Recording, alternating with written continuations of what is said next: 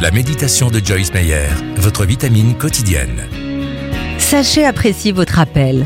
De même, alors que nous sommes nombreux, nous formons ensemble un seul corps par notre union avec le Christ et nous sommes tous et chacun pour sa part membres les uns des autres. Romains 12, verset 5. Apprenez à apprécier l'appel de Dieu sur votre vie. Le Seigneur a un appel différent pour chacun.